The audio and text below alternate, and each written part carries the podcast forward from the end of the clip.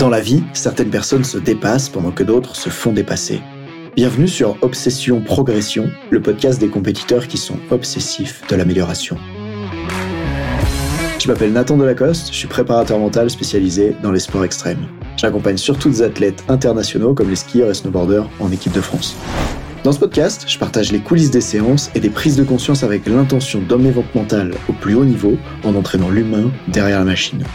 Pour cette quête de performance, je vous parle à la fois mindset, cohésion de groupe, discours d'avant-match, résilience et gestion des émotions.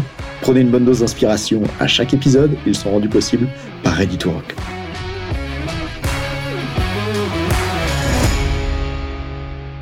Ah, les fantasmes. C'est beau les fantasmes du monde du sport. À force de rencontrer des sportifs de tous les niveaux, que ce soit à haut niveau ou juste au niveau loisir, par exemple au wake park où je m'entraîne, à la salle de crossfit où je vais, je remarque qu'il y a un fantasme qui est assez répandu, c'est celui de pouvoir progresser sans vraiment faire face aux difficultés.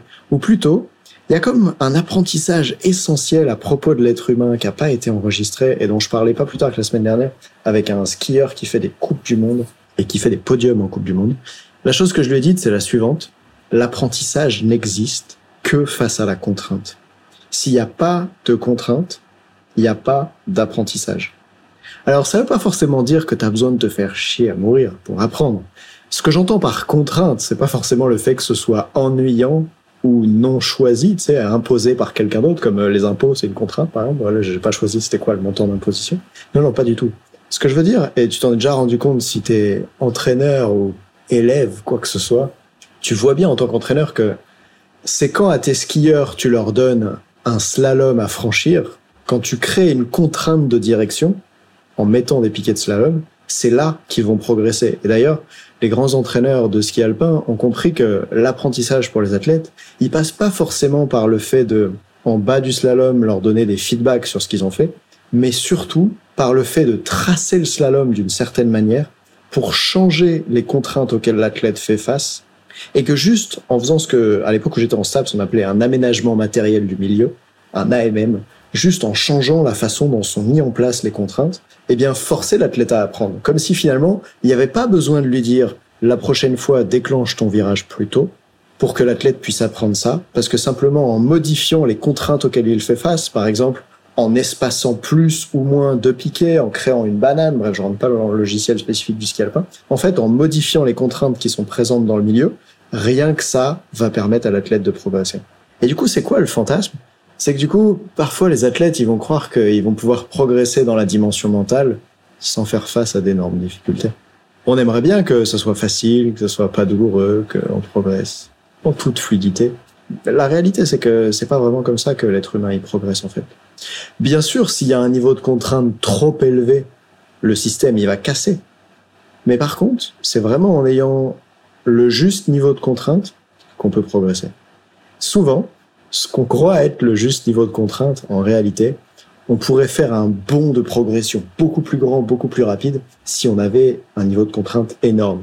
Et c'est souvent ce qui va nous arriver. Je pense par exemple à ce reportage que France Télévisions a fait sur Teddy Riner, dans lequel il montre que avant sa grande épopée où pendant dix ans il ne va plus perdre un seul match, le type, avant ça, Teddy, en finale au Japon, il perd contre un japonais à l'arbitrage et il va vivre une injustice à ses yeux terrible. Et à ce moment-là, il fait face à une douleur énorme, à une contrainte apportée par l'environnement extérieur qui est vraiment très très forte, celle de j'ai fait mon combat, je devrais normalement gagner, mais en fait je ne gagne pas. Et à ce moment-là, il vit une contrainte si forte qu'il va tout changer dans son entraînement, et on voit bien dans le reportage qu'il a mis en place comme projet avec ses entraîneurs, etc. Après ce moment-là, tout change, et notamment son mindset, son état d'esprit qui devient je veux être tellement bon que c'est impossible que je perde pour une erreur d'arbitrage. Et souvent, quand on fait face à une difficulté brutale, une difficulté douloureuse, quelque chose qu'on a choisi de ne pas vivre, on préférerait ne pas avoir à vivre ce truc-là. Mais c'est peut-être ça qui va nous aider à progresser beaucoup plus vite. Et ça me rappelle l'histoire de Pierre Voltier que j'avais interviewé, le Français qui est double champion olympique de snowboard cross. Au moment où, deux mois avant les Jeux olympiques de Sochi en 2014, il se retrouve avec une blessure au ligament croisé antérieur, il n'a pas choisi que ça. Et il aimerait pas que ça lui arrive. Et il me raconte dans l'interview l'état de son genou, de sa jambe, à quel point c'est gros, c'est gonflé et il a mal encore chez lui trois semaines après que la blessure soit arrivée, à, un mois avant les Jeux. lui, il aimerait mieux ne pas vivre ça. Mais en réalité, et il le raconte dans l'interview, le fait d'avoir été confronté à cet énorme niveau de contrainte, ça lui a permis ensuite de passer en cap. Et notamment un cap qu'il reproduira, bah, évidemment, deux mois après, du coup, en gagnant un Sochi, mais en gagnant encore euh, quatre ans plus tard. Et devenant ainsi double euh, champion olympique. Alors, ce que j'aimerais t'aider à voir avec cet épisode, c'est plusieurs choses. À la fois, en tant qu'entraîneur, en tant qu'apprenant, c'est quoi les contraintes auxquelles j'ai vraiment besoin de faire face pour apprendre? Et peut-être de reconnaître que finalement, même si c'est douloureux, même si t'en veux pas, un niveau de contrainte plus élevé, ça te force à apprendre plus. Moi, je peux le voir aujourd'hui à différents endroits dans mon activité. Je vais te parler à la fois du business et du wakeboard. J'ai pu remarquer dans le wakeboard que donc tu vois, c'est un sport que je pratique de façon assez euh, solitaire. Ça veut dire je prends ma planche, je vais au wakepark, je me jette à l'eau. Il n'y a pas des entraînements qui sont prévus avec un coach, comme c'est le cas au CrossFit par exemple, ou euh, si je joue au basket avec une, équipe. Donc au wakeboard, je prends ma planche et puis euh, je vais pratiquer ce loisir-là, un peu comme on pourrait aller skier dans son coin, etc. Et une fois, j'ai fait un stage de trois jours avec un coach qui était là toutes les heures. On a fait cinq heures de stage par jour pendant trois jours. Et en fait, il m'a imposé des contraintes que moi je choisissais pas d'habitude. Il m'a dit tiens Nathan sur tel module je veux que tu envoies telle figure. Et souvent c'était une figure qui était juste à ma portée parce que c'est un bon coach, il est capable de voir de quoi j'ai besoin pour apprendre. Et en m'imposant ainsi de nouvelles contraintes, eh ben j'ai appris des figures que je m'imposais pas de faire parce que j'étais un peu feignant ou que je me disais ah non celle-là je sais pas trop la faire etc. Et lui en fait il croyait en moi donc il m'a forcé à avoir certaines contraintes et ces contraintes là m'ont fait apprendre. Et ce qui est marrant c'est que je pense à une figure, par exemple, qui s'appelle la sortie blind en wakeboard. Je voulais pas, moi, l'apprendre. Et tout seul, je m'imposais pas de l'apprendre. Tout seul, je m'imposais pas de sortir de cette manière-là, du module. Mais lui, il m'y a forcé. Et ce qui s'est passé de drôle, c'est que ça fait franchement des années que j'avais le niveau technique en wakeboard pour être capable de mettre en place cet apprentissage-là, de faire ce qu'on appelle une sortie blind, c'est un espèce de 180, où tu atterris en aveugle avec le bras dans le dos. J'avais le niveau pour l'apprendre avant, mais je l'avais jamais appris avant. Pourquoi? Parce que j'ai refusé cette contrainte-là. Et j'étais obligé un jour de payer un coach et de m'inscrire à un stage pour que le mec il me fasse faire ce que je savais que j'avais besoin de faire depuis des années. Oser faire cette sortie blind 180. Mais, pas moi tout seul dans mon coin, je refusais de la faire. J'étais en mode non, mais je le ferai plus tard. Enfin, tu vois, il peut y arriver toutes ces choses-là. Et du coup, j'ai envie que tu te demandes, toi, par rapport aux apprentissages que tu as besoin de faire, que tu as envie de faire, c'est quoi les contraintes dont tu sais que tu as besoin, mais auxquelles tu décides de pas faire face? Parce que c'est plus facile de pas y faire face.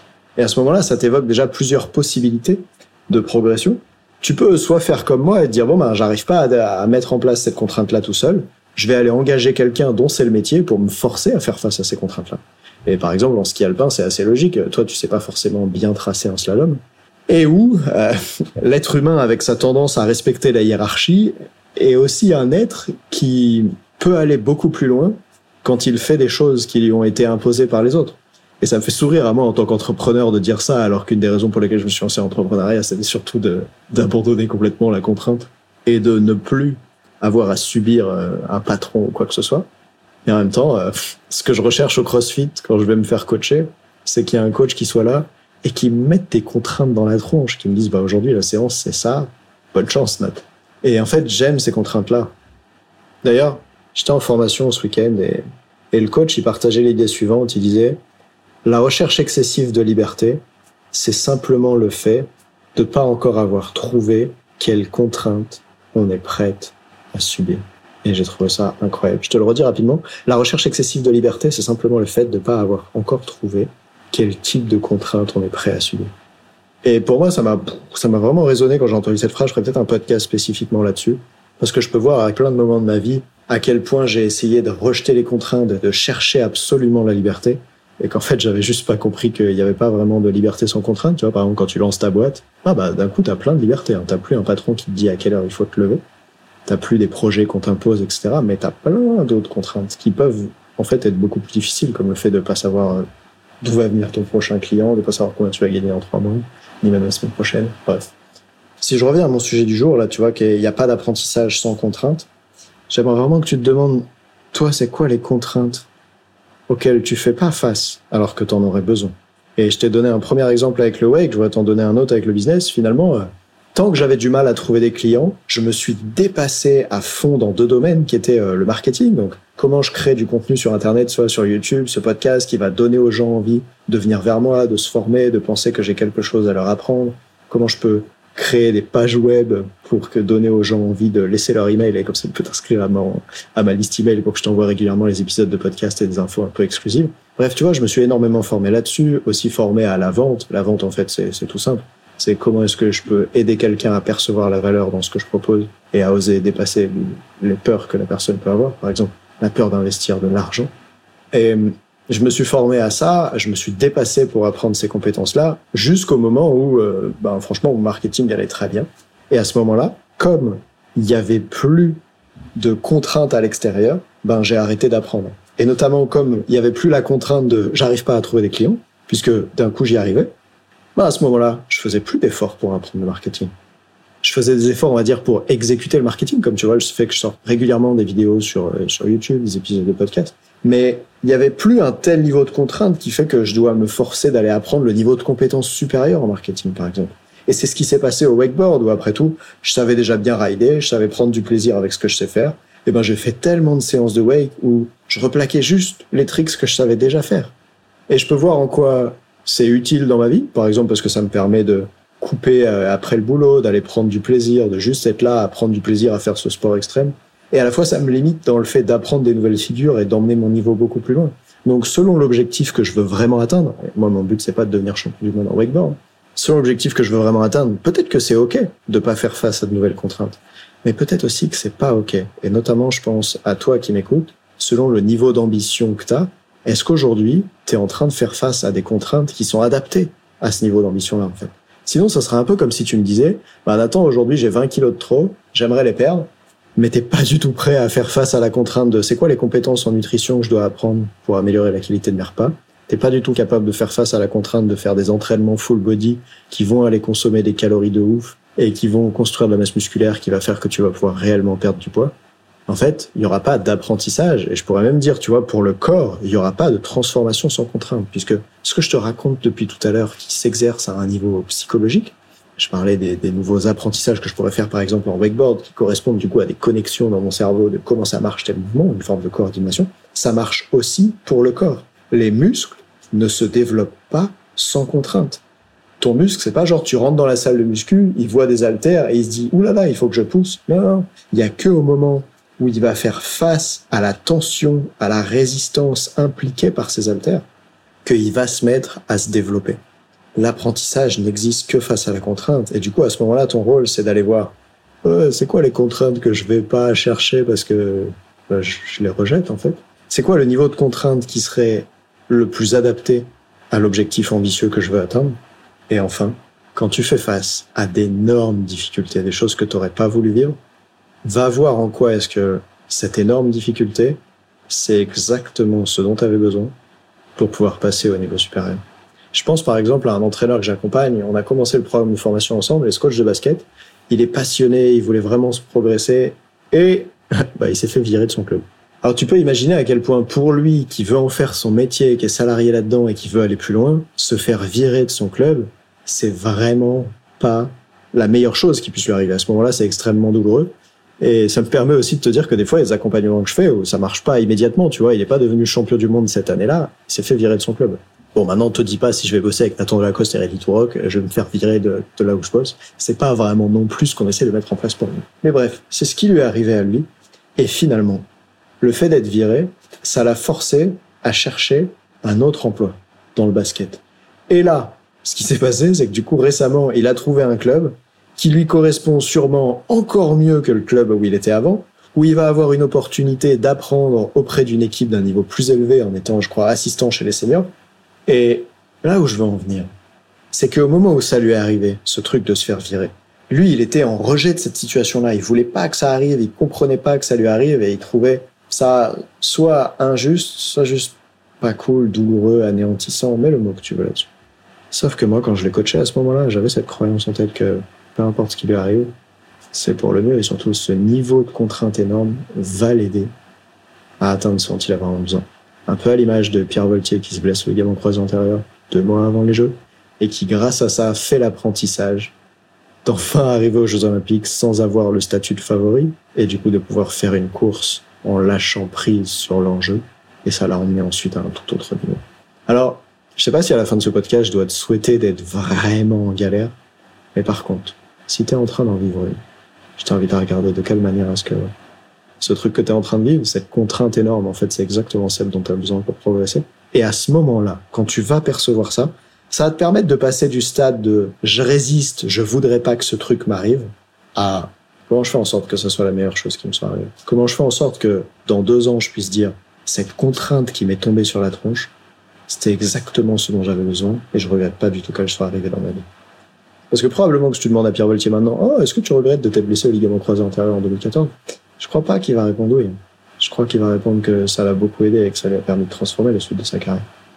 Si tu demandes à pas mal de personnes qui ont eu un divorce une fois dans leur vie et qui se sont ensuite euh, remis en couple, remariés, en général, elles vont plutôt être reconnaissantes de cette première séparation qu'elles ont eue, puisque ça leur a permis ensuite de trouver quelqu'un qui leur correspond mieux. Et malheureusement, au moment où tu fais face à la contrainte, bah, elle te paraît toujours trop. Et t'aimerais ne pas la vivre, comme au moment de ce deuil, au moment de cette séparation en couple, ou au moment où t'es là en sport à l'entraînement et t'arrives pas à plaquer cette figure, ça t'énerve, t'arrives pas à faire ce truc que tu voudrais faire, à mettre cette flèche au centre de la cible de telle manière. Tu sais, notamment pour les sportifs qui font des éléments techniques, je pense aux gymnastes par exemple, des fois pour apprendre une meilleure façon de faire, t'as besoin de déconstruire la façon dont tu faisais avant, donc tu deviens moins bon que ce que tu faisais avant pendant un moment. Et tu la détestes, cette contrainte. Jusqu'au moment où cette contrainte, elle te permet de passer un cap. Et tu sais, j'adore cette phrase qui dit euh, on enseigne ce qu'on a le plus besoin d'apprendre. Et moi, je crois qu'en ce moment, j'ai besoin d'apprendre à rechoisir à quelles contraintes je veux faire face, à accepter celles qui me sont imposées, parce que je les choisis pas toutes. Par exemple, euh, je peux choisir dans le business à quelles contraintes je fais face, mais dans le couple, je peux pas choisir à quelles contraintes je fais face. Tu vois, si par exemple la fille elle veut pas être avec moi, bah, ça lui elle. Par contre, comment je peux utiliser cette contrainte-là pour devenir plus qui j'ai envie de devenir, atteindre ce que j'ai envie d'atteindre? Ça, ça, ça reste à moi. Et puis tu sais, il y a toutes ces contraintes auxquelles on veut ne pas faire face et qui ne dépendent pas de nous. Par exemple, dans ma vie, j'ai la perception quand j'étais étudiant d'avoir beaucoup manqué d'argent. C'était une contrainte énorme, imposée par l'extérieur, sur lequel j'avais pas de pouvoir de pression parce que tu peux pas aller à la boulangerie et dire ah je voudrais acheter ça mais euh, sans le payer. Vraiment, ça marche pas. Quand tu veux la mozzarella de bufflone au magasin, t'as pas le choix non plus. Donc c'est des contraintes extérieures. Mais finalement, s'il n'y avait pas eu ce niveau de contrainte là, bah, je me serais pas dépassé dans mes études pour euh, faire le master en STAPS, faire les apprentissages que j'ai eus, me lancer bénévolement dans des projets qui me passionnaient vraiment, atteindre un métier qui me plaît, etc. S'il n'y avait pas eu tous ces niveaux-là de contraintes, j'aurais pas eu à, en face, mettre les apprentissages dont il y avait besoin pour atteindre un tout autre niveau. Et du coup, tout ça, ça m'amène à te dire, franchement, il n'y a pas d'apprentissage sans contrainte. Donc, regarde les contraintes que tu as aujourd'hui, exprime-leur un peu de gratitude pour ce qu'elles te permettent d'apprendre. Et peut-être même que ces contraintes auxquelles tu fais face aujourd'hui, leur rôle, c'est de t'apprendre à t'en libérer.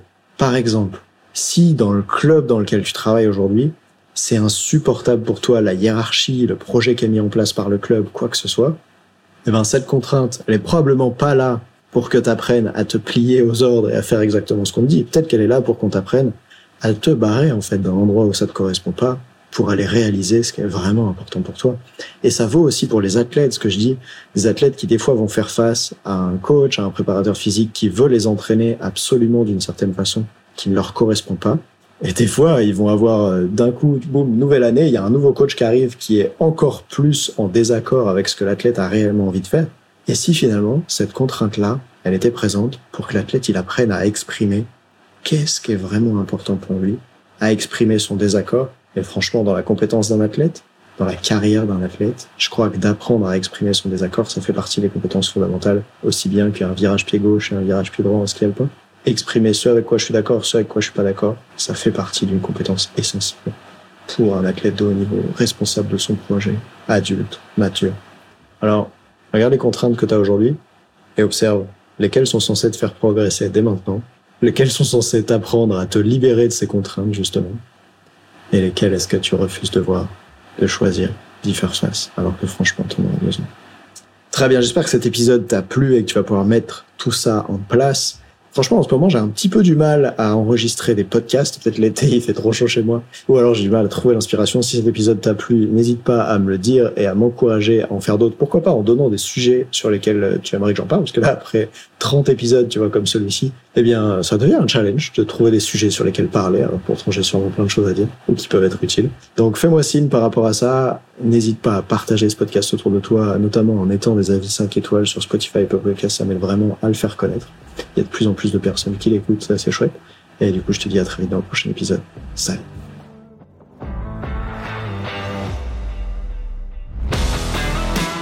On dit souvent que le mental, c'est 70% de la performance à haut niveau. Pourtant, rares sont ceux qui l'entraînent au moins de 10% du temps. En écoutant jusqu'ici, t'as donné à la dimension mentale un peu plus de la place qu'elle mérite chaque semaine. Bien joué.